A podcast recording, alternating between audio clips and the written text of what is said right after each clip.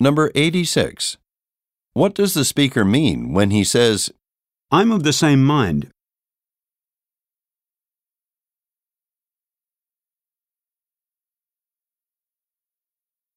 Number 87. What should employees do if they want to apply for a volunteer position?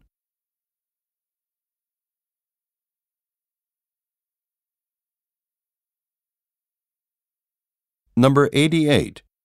What does the speaker say he will do next week?